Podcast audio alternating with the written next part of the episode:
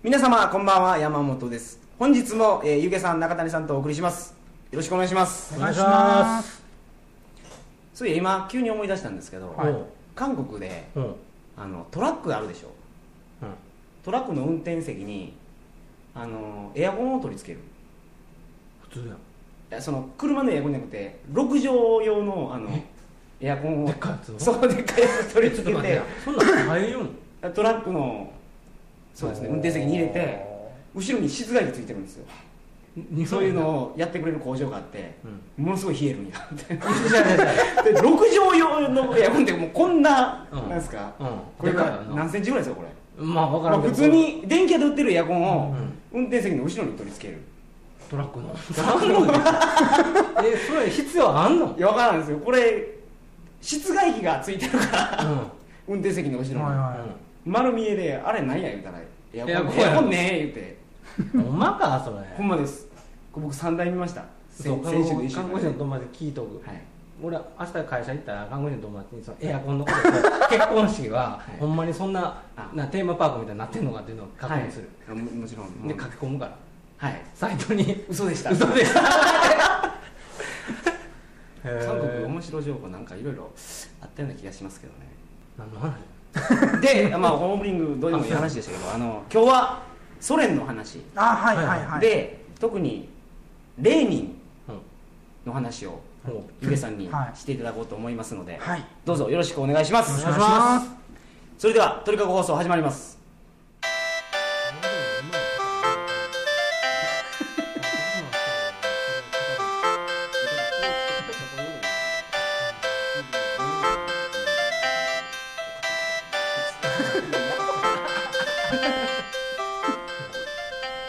してこんばんは。2009年11月27日金曜日鳥かご放送第203回をお送りします。番組に関するお問い合わせは info.tkago.net info.tkago.net までよろしくお願いします。はい。はい。はい。レンリンの話。を急に話を。急に。急にあの歴史世界史の世界史の受験世界史の教科書で一番ページ数が割かれている本の説明がレーニンの帝国主義論っていう本の説明なんですね。あそうなんですか？はい、でこれダントツなんですけどでどんな話かというとそのなんで戦争が起きるんだっていう話なんですけどうん。これはもう経済に原因があるんだと。うん。でどうじゃあ経済に原因があるかというと一言で言っちゃうと資本主義の最高段階が帝国主義で戦争になっちゃうでも分かんないと思うんでゆっくり説明していくと、はい。はい。まず会社がいっぱいあると。はい。はい、で会社がいっぱいあって競争を繰り返していくと。うんと負けた会社は吸収合併されていきますよね、うん。そうですね、まあ、あの M&A とか言いますけど、はい。まあ、トラストって言って会社が一つ大きくなっていくよ、はい。と会社の数が少なくなっちゃうと業界に例えば数社しかないと。うん。なるとじゃああの価格競争をやりたくないから、うん。みんなであのか値段とか決めちゃおうかっていう感じでカルテルを結んじゃう、うん。はい。で業界がまとまりましたと。と業界がまとまると今度は業界全体で政府と癒着しやすいんですよ、うん。会社の数が少ないから、ううんちの業界はもっと儲けたいのでもっと安く原料が強いられないかなはい。ともっと売りたいんだけどどっかマーケットないかなって話になって。で政府と癒着してじゃあ政府があじゃあより安い原料が欲しい。じゃあより物を売りたい。市場が欲しいマーケットが欲しい。だったら対外進出をしようと。軍隊を出して植民地を取って。で、えーそこから原料を安くそこに物を売っていこう。ということで帝国主義政策が各国が軍隊をいろんなところに入れて植民地にしていくんですよ。それは歴史的にいろんな国がやってましたよね。そうですね。実際やってた。そう。あの途中まで分かっ分はいかったね、途中がよう分からんだったのが、はいはい。なんで癒着するの？ああ業界がまず河川状態になるわけですよ河ね川状態になって、うん。その儲けたいから、まあ、カルテルを結びますよね、はいはい。でより儲けたいと思うとうん。政府と癒着して対外進出する。政府と、まあ、そうしないとそれ以上広がらないそうですね。もう国内ではもうこれ以上マーケットないし原料もこの値段でしか仕入れられないから、対外し軍事的な対外進出をしたい。で業界全体まとまってるからはい。じゃあ業界全体でお金出し合って国会議員さんにお願いしましょうかっていう話になるんですね、世界中がこう帝国主義を展開し、まあ、対外進出をガンガン繰り返してるっていう時は、はい。まあ、日本でいうと明治時代ぐらいで、はい。そのまあ19世紀半ばなんですけどその時代ってすごく資本主義経済が発達している時代なんですよね。はい。だからまあお金儲けをしたいから対外進出をしますよはい。で植民地がなくなっちゃうんですよ。もう早い者勝ちみたいな状態で。はい。うんまあそうですよね。でもうないと植民地が話になってじゃあ植民地を再分割戦争植民地を取り合いましょうっていう戦争になっちゃうと、あーでこれの一番最初が日露戦争って言われてるんですよ、えそうなんですか？はい、その朝鮮を取り合うっていう。朝鮮半島はその、まあ、中国ももともと中国が支配してたんですけど、はい。中国を日清戦争で打倒して日露戦争でロシアを打倒して日本は朝鮮半島を植民地化していくんですよ。例えばアフリカの方ってですよね、はいはイギリスが支配しててスペインが支配し直してとかいうのまあ、があるじゃないですか、イギリスとかフランスがスペイン。ああそうですね、ははい。い。そういうのが支配しあったりしているじゃないですか、はい。取り合いがもうすでに起こってますよね。いや、えーっとですね、アフリカに関しては、えーまあ、ベルリン会議っていうやつを開いて、はい。早物勝ちでやろうねっていうのと、戦争はなややらないようにしようねっていう一応協定みたいなのを結んで、大きなせアフリカの植民地の取り合いの戦争っていうのはないんですよ、あー。列強間の。あ。取り合いはあったけど戦争が起こらなかっ起こらなかったよね。寸前で止まったんですよね、会議とかやってるんで。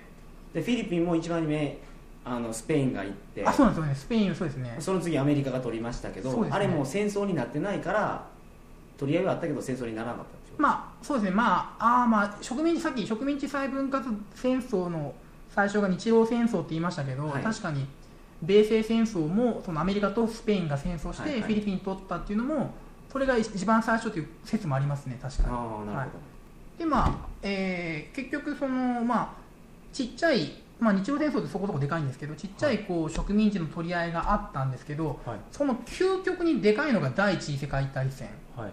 なんですよ。あ第一次世界大戦では植民地再分割大戦争。あそう、うん。そういうことだからこの戦争をこういった戦争をなくすためにはか、企業がなかったらいいんだと。ーレーニンは。レーニンは。会社がなかったらいいんだよって話になるわけですよ。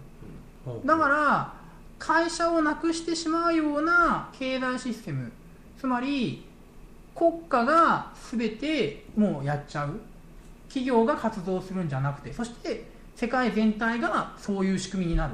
世界が一つになってもうその政府が全部をコントロールする。っていうのがソビエトなんですよ。はい。うんソビエトっていう国名はありますけどこれ今でもそうですけど地名がない国名なんですよソビエトっていうのは。ソビエトっていうのは地名じゃなくてあれ会議って意味なんですよ会議。はいソビエトっていうのは、会議。はい、労働者や兵士の集まってるミーティングのことをソビエトっていうわけですよ。だからあれ会議あソビエトソビエトっていうのは会議っていう意味なんですよ。あロシア語で。ロシア語で。あそうはい、会議。らソビエト連邦共和国っていうのは会議連邦共和国なんですよ。地名が全くない。つまりこれゆくゆくは世界中に、はい。世界中が一つになって会社もなくて全てが政府が国家管理のもと計画経済である。官僚がじゃあ16人いてアンパンを1人年間10個食うから100億個のアンパンを生産するために工場を何個作ってってそろばんを官僚が弾いて生産あの、まあ、計画的に経済を運営していくっていう。こうすれば戦争は起きないだろうっていう。資本主義では戦争が起きるとそうですね。資本資本主義を打倒することによってだから資本主義を打倒するっていう戦争はまたあるんですよ。だから資本主義を打倒してしまえばもう戦争はなくなるそれはでもその例えば上層部がすごい豊かな暮らしをしてみんなが豊かじゃなければいつかその争いの種になってしまうと思うんですけどソ連の当時の政府っていうのはみんな平等みたいにやってたんですか？あ最初の段階はすげえその今北朝鮮みたいに腐敗してるじゃないですか上層部が、はい。最初の段階は有名な話があの会議が終わった後にレーニンがその、まあ、重要人物のトロッキーってやつがいるんですけど、はい。ちょっと君だけ残っといてくれって言って、であの誰にも言っちゃダメだよって言って、はい。机の中から角砂糖を出してはい。2人で食べ合ったっていうぐらいそれぐらい上層部もあ貧しいんですよ。内緒やで。言うて内緒やで。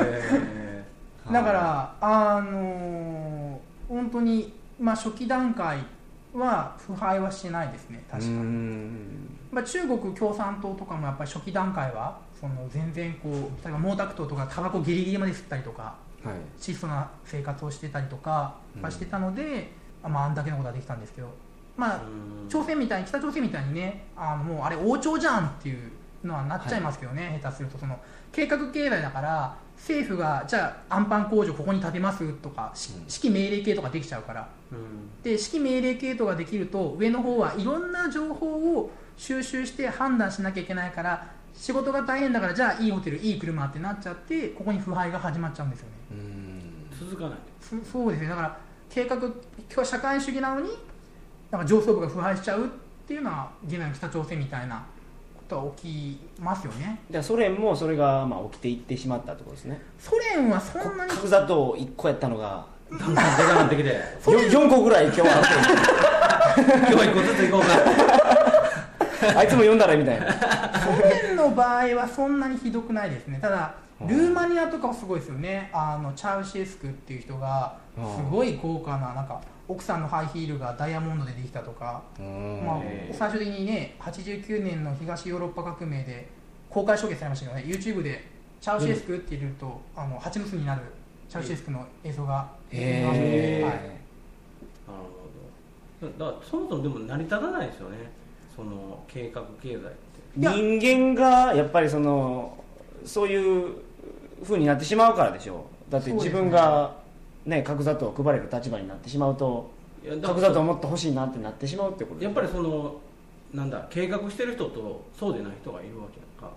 うん。そこが平等っていうのがやっぱり成り立たないんじゃん。うん。だからそのやってる最初はいいかもしれんけどまあ、かなり高い倫理観を求められますよねそうそうそう。だからそれがやっぱりまあこれだけやってんねんから、まあ、ちょっとぐらいいいやんってやっぱ思ってまうんだと思うでそのちょっとがまあ止まらなくなるんかなと、まあ。難しい話それをで提唱したレーニンはどういうことをやったんですか？実際そのその実際にそのレーニンはそのまあロシアでソビエトっていう国を作ってうん。であのまあだ計画経済を展開してまあレーニン死んだ後に特に計画経済が本格化するんですけどスターリンの時代に。はい。でそこでやっぱり計画経済になるとそのみんな平等というのもあるんですけどその中央でここがここに資源が必要だからここに集中投入っていうことができるわけですよ。うんうん。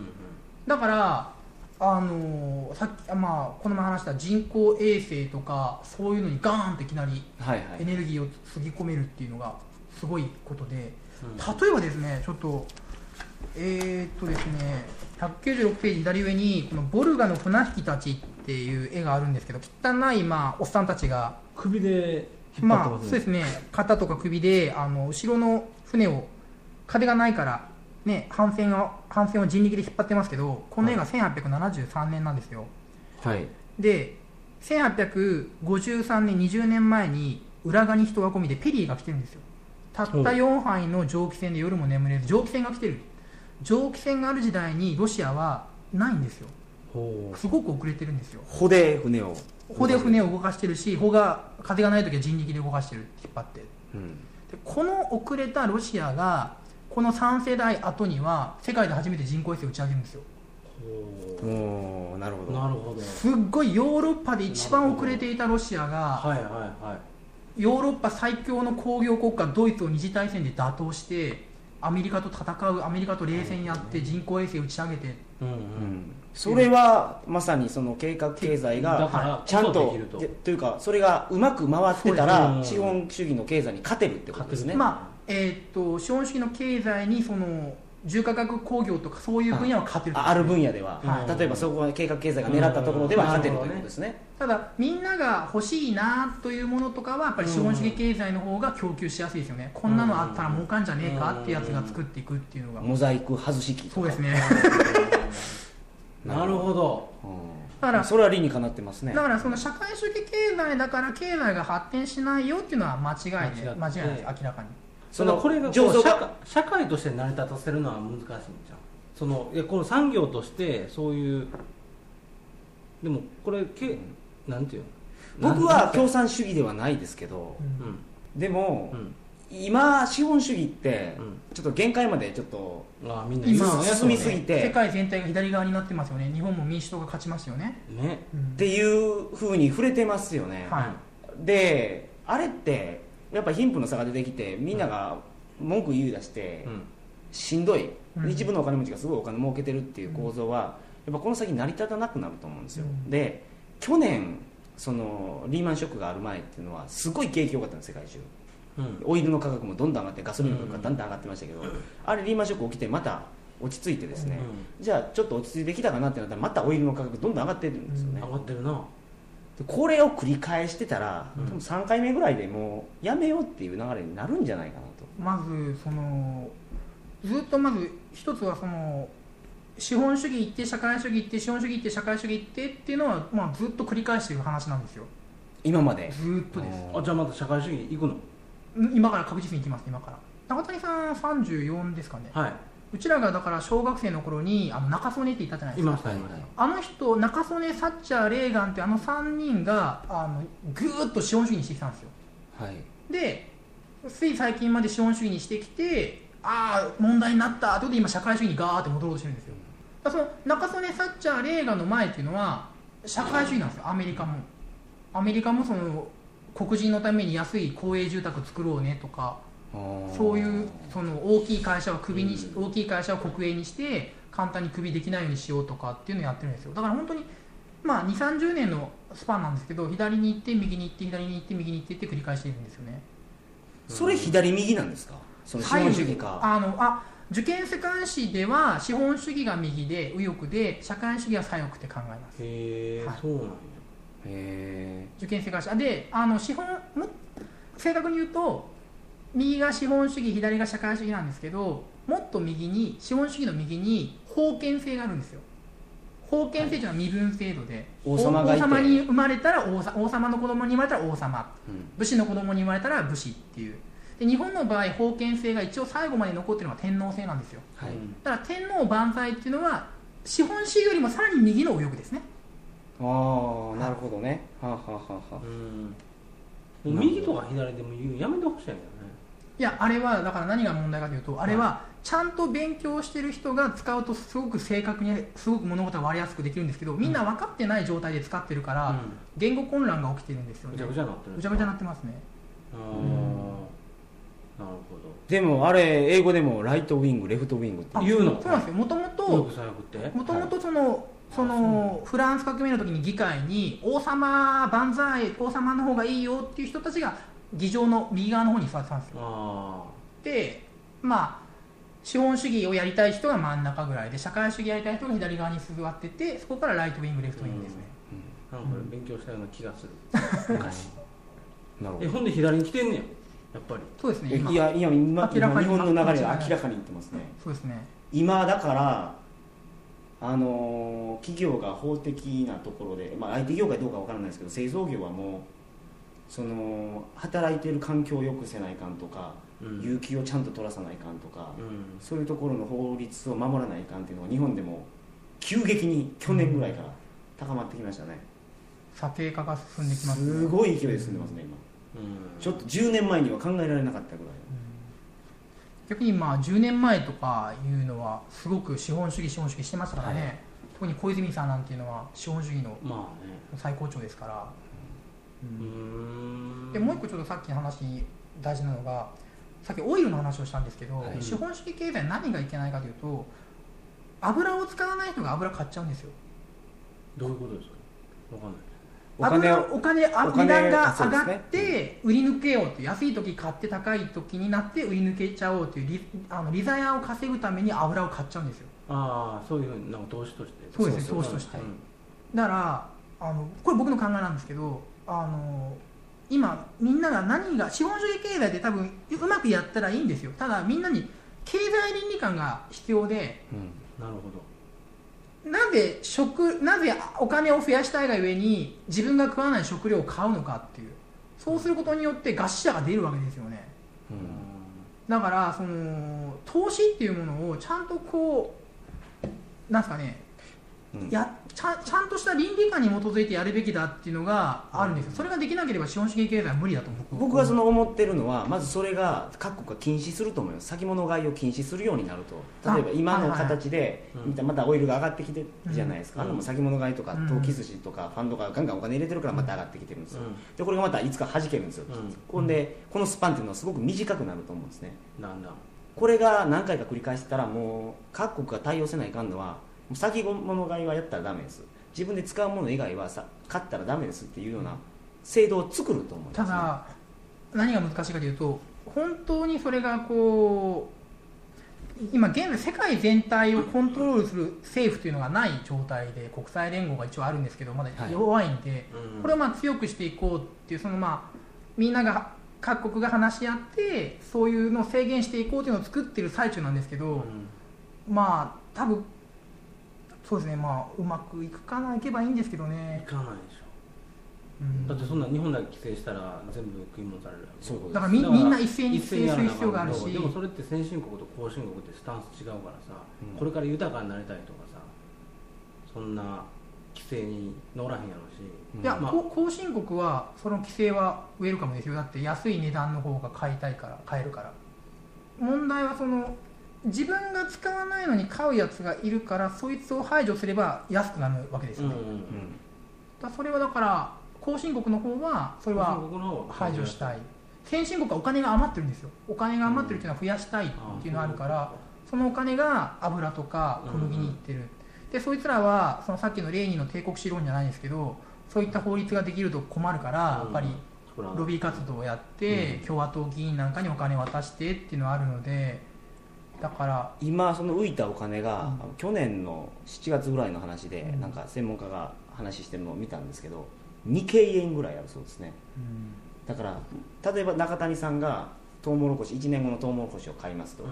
その権利を担保にして別のものを買うんですね、うんだからそれでお金がどんどん膨らんでいくんですよ、うんそれを担保にして実体のないものでどんどんどんどん膨らんでいって、うんうんそれが大体2京円ぐらいあるそうなんで、これが本当に余ったお金としてこういうことをやってるからそのじ実需じゃない部分でのうん。ものの上がり方とかが半端なく進んでいくと、うん。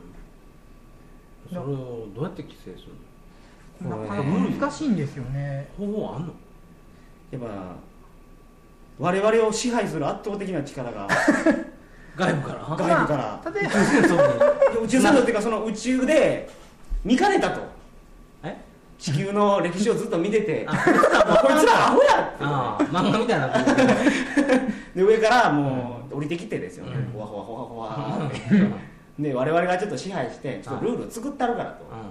それでやれよって。うん。多分反発するでしょうけどね。うん。まあそれは征服されて。征服されて。と地球統一。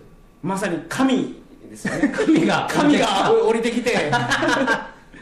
っていうような力が働くと一気に解決しますよねけどその神がい。や昔はいると考えられてたんですよ、はい。そういう神じゃないですけどいや経済をほったらかしといても神の見えざる手が勝手にやってくれるよっていう考え方があったんですけど、それが限界に来てるっていうのが、経済の自動だって神様はいないですもんね。限界に来てんのかな。来てると思いますよ。う、ん。そうなの？うん。問題なのはそのお金が余ってるっていうのが問題でお金が必要としてるところっていっぱいじゃないですか。途上国なんかうん。教育なんかにお金を使いたいのに、うん先進国はお金が余ってこれを増やしたいと思ってうん小麦を買っちゃう。うん小麦の値段が上がる、うん後進国は小麦が買えない。教育にもお金がだから回せないとか。だからすごいこうなんですかね。本当にこの投機っていうのがひどいなっていう。今の世界の流れとして本当すごいお金持ちの人らがお金を集めているっていうのがうん。我々の経済活動で、その中で僕らが例えば社会のためになんかやってるなって思ってることも結局はその偉い人のお金集めの歯車になってるだけのような。それって今までもそうなんちゃうの？てかずっとそうでそれを今までは知らなかっただけなんいやいやそれが最近膨らんできてるんですだから弾けたりするんですよ例えばその昔例えば日本が戦争中だったらあの時代は事実上共産主義なんですよ。戦争してる日本は、米は1人じゃあ大人は5合までねとかこう金持ちでも貧乏人でもその与えられたものは同じでっていう。ここ最近だと本当に金持ちはすげえお金を持っていてで金持ちはお金を使い切れないからけどお金を増やしたいと思うからうん。投機を繰り返してしまうんですよね、うんうん。だからその彼らからすごく税金を取ってしまってその下の方に分配するような仕組みっていうのを今世界で作っていこうっていうことで民主党が勝ったわけですよ。うん。うん。うんアメリカも結局アメリカ民主党ですよね。うん。何？オバマが勝ったのって民主党でしょ？だから入れ替わってるんです金持ちから分取って貧乏人にこれから分配していくんです。え日本の民主党って別に政策で勝ってるわけじゃないよいや政策で買ってますよね。だって。政策で勝ってんの？だから例えば交通道高速道路をタダにしましょうとかですよねわかんないいらんと思まあ高速道路をタダにすると変わりますよ世界世界というか日本の中の仕組みっていうのが。う。よねだって今輸送費がタダになりますからね、そうまあそれはわかるよ、はい、で輸送費がタダになったら相当変わりますよ。と思います？わわからないですけどね、うやってみるとわからないんですけど。いやなんか渋滞増えるんやろなと。あそれはだからやっぱり都市首都高で無税無料にしちゃうと意味がないからそれは首都高はちゃんと取りますっていう。だから田舎の方のほとんど走ってないような高速は無料にしましょうそうですよね。運賃が安くなればうん。東京の一極集中がなくなりますよね。この異常なうん。あの今物の運賃が下がるとうん。日本中のコストがもう一気に下がりますわえ運賃が運賃が下がると物の値段だって今車1台作るのに日本中から材料を集めてここうん。例えば九州の何で作って部品をうんそれをどっかに持ってきてうん。組み立ててここにこれをどっかに運んでいって売るっていうのをやってるじゃないですか。うんで自動車を作る時の運送コストってうん。もうすごい量が行ったり来たり日本中から行ってるからこれが全部ななくなるとなると往復便ったところじゃなくて運送費バンバン取られてますからね。うん。じゃあ、まあ。物の値段って一気に安くなると思います。まあなんまあ物によって違うんですけど大体333ですよね。生産者が3村ってうん運ぶやつが3村って最後の氷が3結構この3真ん中の3に高速の料金とか結構でかいですから、高速道路をタダにしたらですよねあれ車に乗ってるやつだけがあの得するやろうって言ってますけど、そうじゃなくて物の運送費が全部減るってことは、いろんなところであなたたちのメリットがいきますよっていうのを、うん。うん。そういうのを僕はねテレビは説明するべきやのに酒井紀子が ねあれもう今の主婦と酒井紀子めっちゃ詳しいですよ。詳しいよな、酒井紀子の生い立ちから学生時代何してたかまで知ってますもん。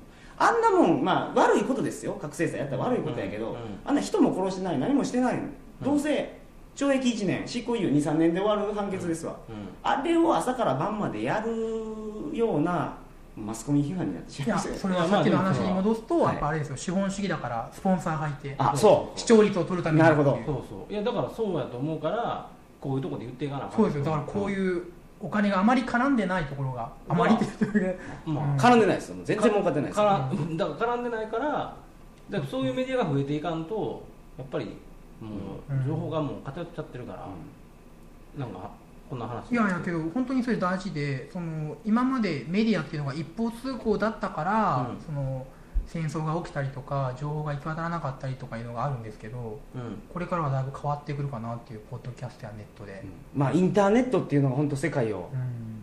変えましたね、それも変えたよ。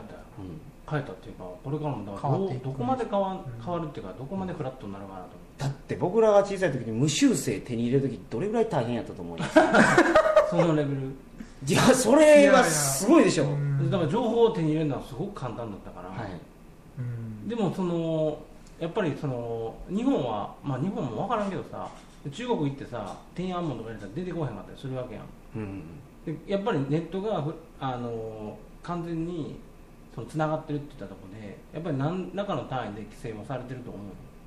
完全かどうか知らんけどね、でもやっぱり今まで見れなかったものが見えるからさ。そうですね。それってやっぱりいや俺はすごい脅威なことやなと思う、うん。その自由やとは思うけどなんか全部ガチンコの戦いになったら、いや素晴らしいと思いますよ。だって消費者が賢くなるし。そうそうそうそう、ん。なんですかね消費者まあ物買う時もね他のみんなのこう評判口コミを聞いてやっぱ買うじゃないですか。素晴らしい世の中になったなと思でう。ねもその中で社会主義は成り立たへんと思う。みんな知りすぎてしまうかだけど社会主義が成り立つか成り立たないかっていうのはやっぱり今ゆげさんが言ってたように初期のレーニンがやってたような本当の社会主義。ら、うんあの倫理観がある人がせ先頭に立ってやってる社会主義やったらうん。成り立つんじゃないですか、でそれは続かないと。けけど今あんま続かないかもしれないですけど今の日本は半分社会主義ですよ。いや日本は完全な社会主義やのに何が不平等やみたいな。その十分守られてるやん。うん。そう格差あるっつったところでそんなんないよ別に死ぬほど貧しくもならない、まあまあ生活保護はありますよね、うん。だから言ったら最低限の保障はもうすでに十分あってだけどそれを格差って言ってるわけやんか。だうんうんなるほど。だってに中国の人は日本を社会主義と思ってると思う、そんだけこう平等平等っていう国って多分ないと思う。うん。だけど僕ら的には昔と比べてすごい格差があってすごい厳しい世の中なんだと。うんでこう過去を振り返って思ってるけどさすでに平等やんみたいな。何がそんな不満なんみたいこの間朝日新聞やったかな？出してたレポートで、うん。年収と大学進学率がうん。数字出てましたけど、年収が高いところしか大学まで行ってないですね、年収はあ子供、えー。子供が大学卒業、うん。卒業って大学行けてるのがもう二極化してるんですよ、うん。年収が何百万以上のところの人たちは大学への進学率がすごい高いけど、うんそそこのだいくらだったかな？600万とかうん。その辺やと思いますけどね、うんで1000万とかの年収があるところの子供の進学率ってものすごい高いんですよ、うんうんそれが年収200万のところとかもうん。うものすごい低いと、うん。これはすごい問題やって。それは問題やな。だってもうチャンスが平等じゃないと。もうすでに親の代でその人の人生がある程度決まってしまうとかになってしまってるっていう、でもそれはさ親に依存するのはけ多少しゃあないんじゃんただそこが完全に経済力だけやったら問題やと思うんやけど。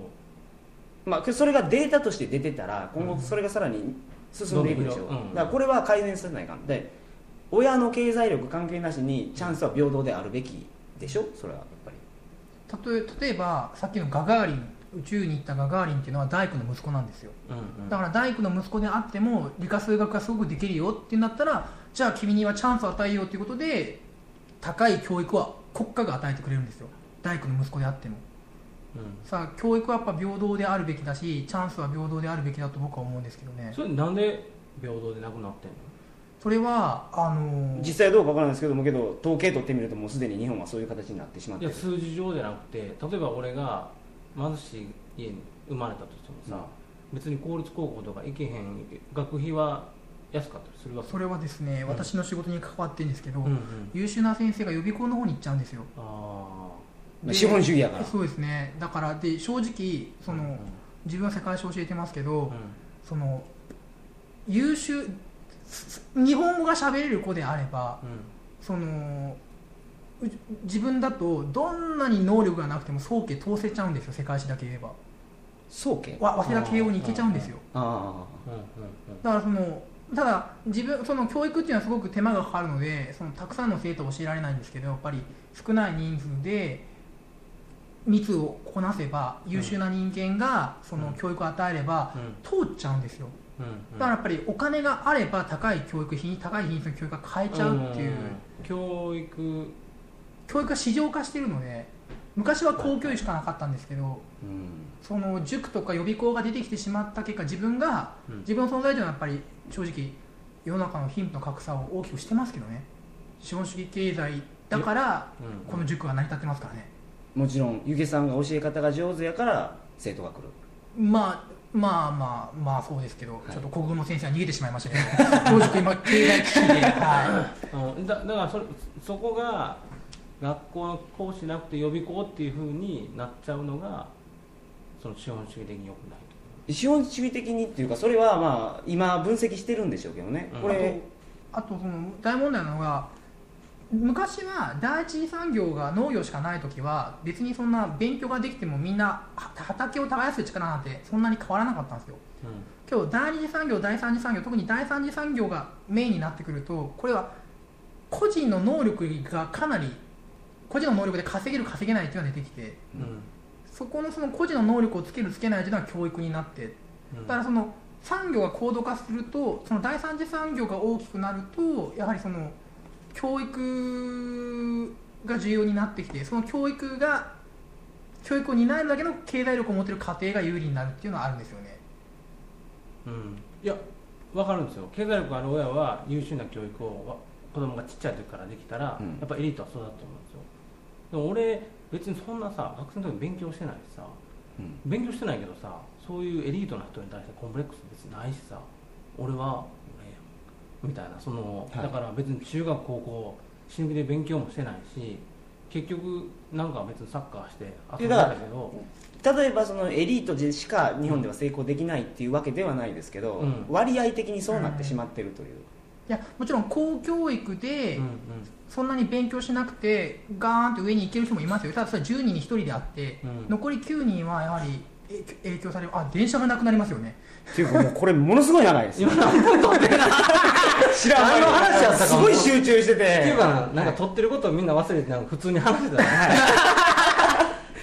ええんか？いやてかでも帰らなあかんな。帰らないと俺電車がなくな俺もります。電車長い。やばいわ。はい。あのー、ちょっと2分だけであの締めくくってください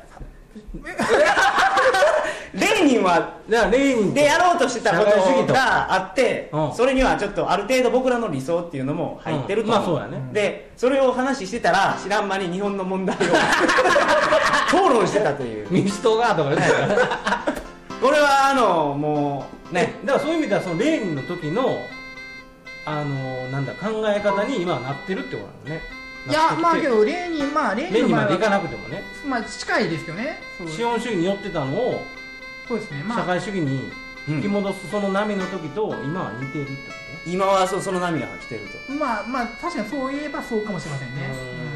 うん。うん。まあ結局ソ連は負けちゃったから、うん。レーニンの理想っていうのは実現できなかったんとでたけど。うーん。我々は変化の渦の中にいるという。なんだこっちゃ 無理やりまとめようとして。はいい。いと思います、多分そんなの毎年言ってんだろうね。